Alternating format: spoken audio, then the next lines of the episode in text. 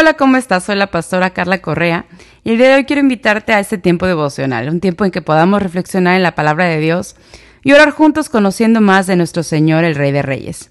Siguiendo un poquito la línea de lo que hablábamos en el devocional pasado, unos capítulos más adelante nos topamos con una hermosa promesa que está en Isaías 43, versículo 1 al 7, y dice, Ahora así dice Jehová, creador tuyo, oh Jacob, y formador tuyo, oh Israel no temas, porque yo te redimí, te puse nombre, mío eres tú.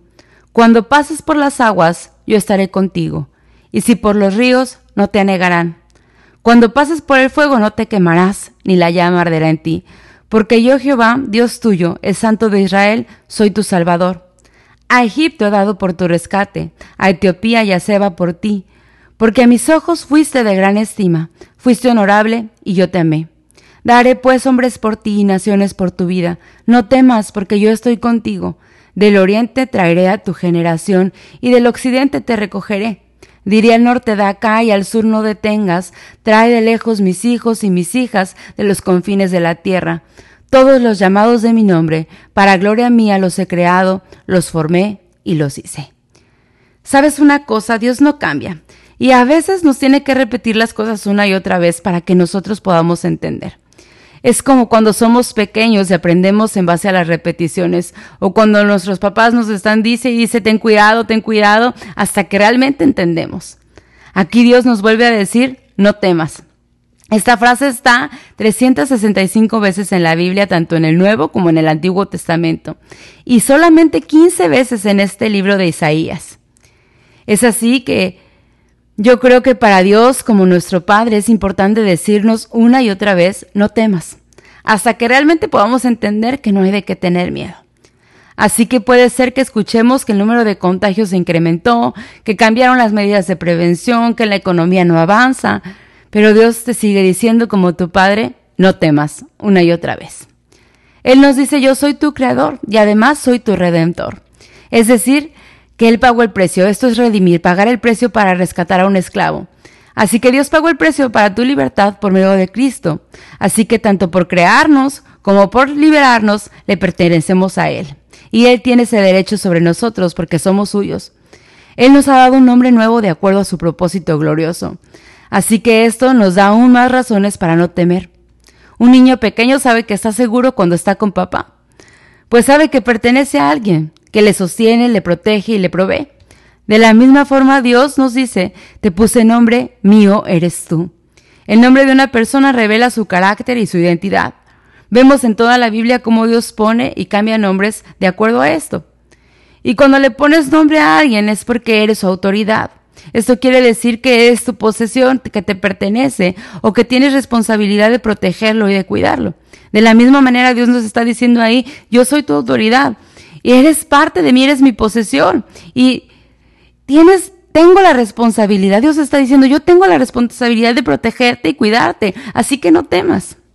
El versículo 2 es tal vez uno de mis versículos favoritos.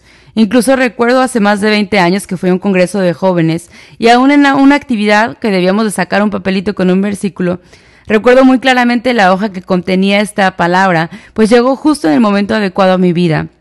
Y es desde entonces que he visto su cumplimiento en mi vida al transcurso de todos estos años. Y dice el versículo 2 de Isaías 43, Cuando pases por las aguas yo estaré contigo, y si por los ríos no te anegarán, cuando pases por el fuego no te quemarás, ni la llama arderá en ti. Dios no te está diciendo que no pasarás por agua, o ríos profundos en donde sientas que estás tocando fondo, o incluso por el fuego.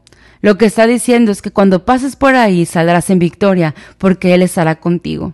El Evangelio no se trata de una vida perfecta en donde nunca pasan situaciones difíciles, porque esto no es verdad.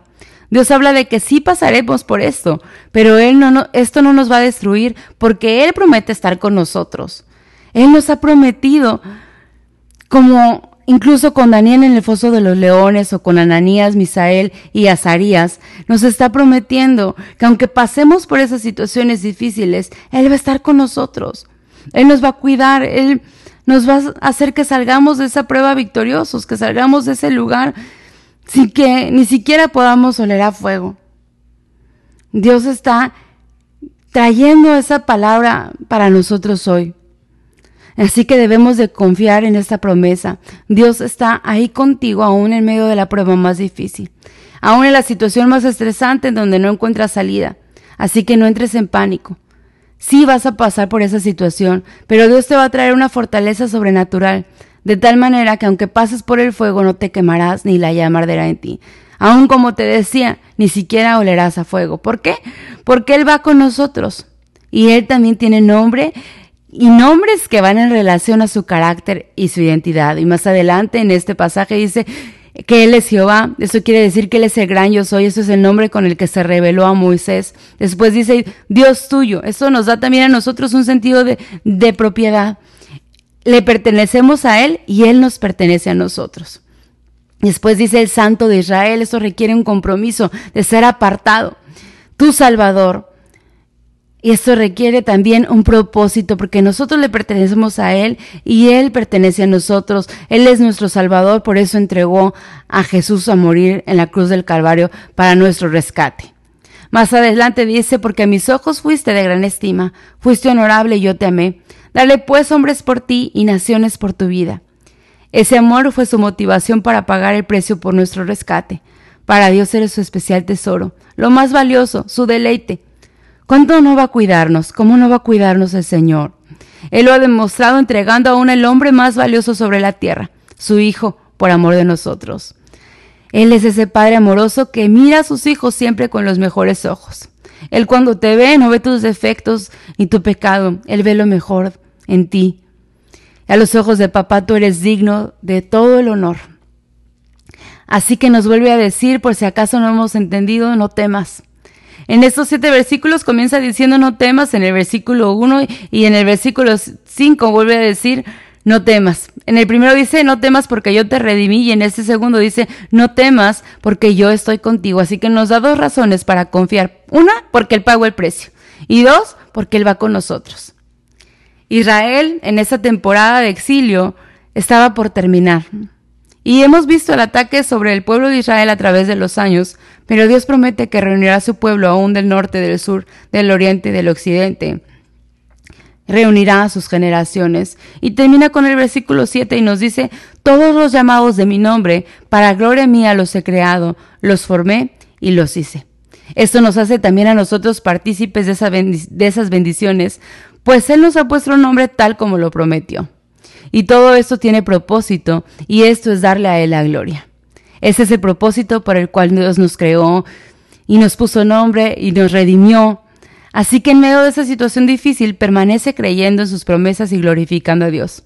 Anímate porque darle la gloria a Dios implica adorarle, cantarle, proclamar sus maravillas y declarar lo que ha hecho en nuestras vidas. Es así que estaremos cumpliendo el propósito por el cual Él nos ha creado. ¿Puedes creerlo? Vamos a orar declarando que esta palabra es real en nuestras vidas. Cierra tus ojos ahí donde estás y declara que tú pasarás por esas situaciones, pero saldrás en victoria. Cierra tus ojos, Señor. Tú eres Jehová, nuestro Dios, el Santo de Israel, nuestro Salvador. Tú eres el Todopoderoso, pero también eres nuestro Padre y ese Padre perfecto por excelencia, que promete estar con nosotros aún en los momentos más duros y sabemos que esta situación no nos destruye, que saldremos vencedores porque tú has prometido que estarás con nosotros.